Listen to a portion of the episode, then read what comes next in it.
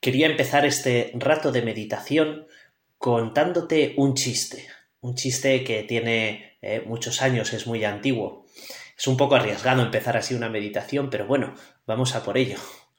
Se encuentran dos murciélagos, ¿eh? uno de ellos está tumbado ¿no? en, la acera, ¿eh? todo recubierto de sangre, como si se hubiera comido, tomado un buen festín de murciélago. Y, y el otro, más joven, con más agilidad, ¿no? Llega volando ahí donde está el otro y le dice, oye, pero, pero ¿dónde has encontrado tanta sangre, ¿no? Menudo festín que te has metido. Y entonces este murciélago un poco ¿eh? así cansado le dice, pues mira, tú ves ese muro. Y el otro dice, sí, pues yo no lo vi. ¿eh? Esa sangre era suya, era propia, se había pegado un castañazo contra ese muro. A veces Tú y yo necesitamos que alguien nos indique el camino, nos indique dónde hay un muro con el que nos podemos golpear, ¿eh? que nos indique a lo mejor cómo superar un obstáculo. A veces nos pasa en la vida que sabemos que hay que cambiar algo, tendría que cambiar, tendría que hacer esto mejor, eh, no me gusta cómo estoy yendo en el colegio, o no sé, o estos planes con mis amigos, creo que no son del todo buenos, ¿eh? o con mis amigas, creo que, que podría cuidar un poco más a lo mejor mi trato con Dios, pero no acabo de ver ¿eh? o de saber cómo cambiar eso. Y entonces nos podemos sentir como ese murciélago dándonos cabezazos contra una pared, contra un muro. ¿eh? Intentamos algo pero no sale y me desanimo y vuelvo a intentarlo pero, pero cada vez con menos fuerza, con menos ¿eh? intensidad, con menos ideas también. A veces nos viene bien alguien que nos indique.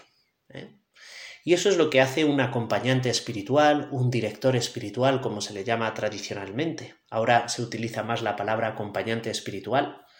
Es alguien que a lo mejor está en un sitio un poco más elevado ¿eh? y puede ver que ese muro, ¿eh? tres o cuatro metros más hacia, más hacia la derecha, se puede bordear. O que a lo mejor es un muro que no es muy alto y entonces puedo subirme y escalarlo y, y sobrepasar ese problema. A veces hace falta alguien que desde fuera me indique, me ayude, me anime. Muchas veces es también cuestión de eso, de animarme para que vuelva a intentarlo. Mira, la Iglesia siempre ha eh, mm, promovido la dirección espiritual, el acompañamiento espiritual.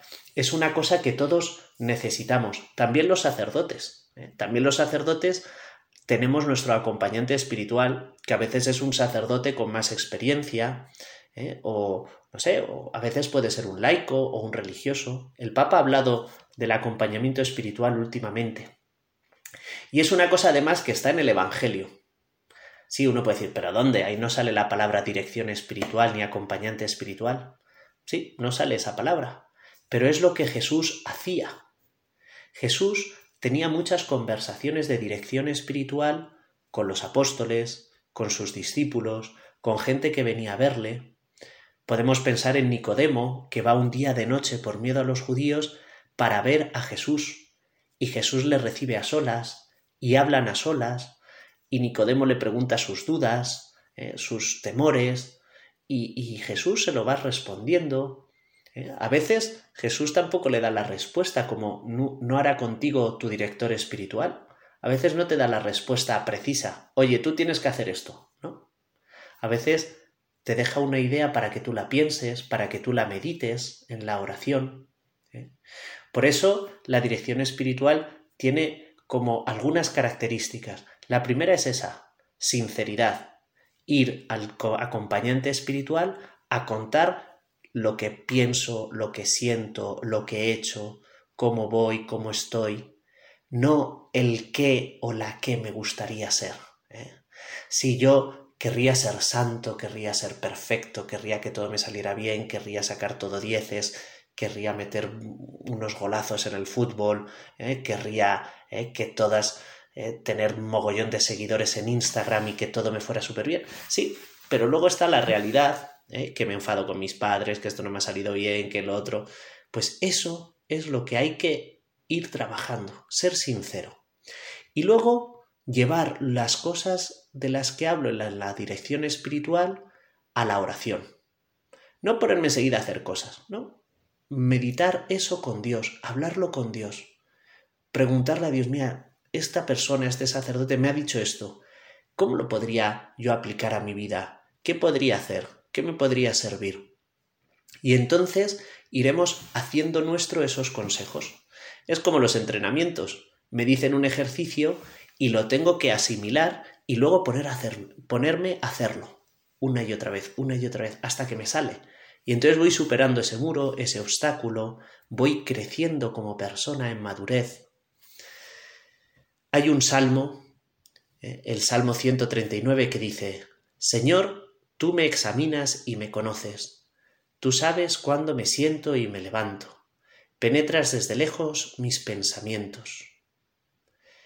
Qué bonito que también tu director espiritual te pueda conocer así, y tú llegarás también a conocerte así como Dios te conoce a través de la dirección espiritual, porque verás eh, no solo tus miserias, tus pecados, las cosas que no van bien, eh, no te desanimarás tan fácilmente, porque aprenderás también a verte como te ve Dios, Dios que te ve con amor, que confía en ti, que sabe eh, de todo el bien del que eres capaz, que sabe los deseos buenos, los sueños que tienes en tu corazón. ¿eh? Eso también es algo de lo que hay que tratar en la dirección espiritual. Es una cosa muy buena y es también parte importantísima de quién eres tú. Pues te aconsejo a que tengas un director espiritual y si pues no has conseguido ninguno todavía, ¿eh? pues puedes buscar algún sacerdote o algún laico, una persona que te dé confianza y que sepas que él también ¿eh? pues busca a Dios y busca la santidad. De ese modo podrás crecer mucho ¿eh? como persona y además podrás conocerte como de verdad eres, como Dios te conoce, de ese modo tan profundo. Y llegarás pues a valorarte y a valorar todo lo que tú puedes hacer con tu vida, las cosas maravillosas que Dios desea que hagas, porque Dios confía mucho en ti pues se lo puedes pedir a la Virgen que te ayude a ser sincero y a ser dócil en la dirección espiritual.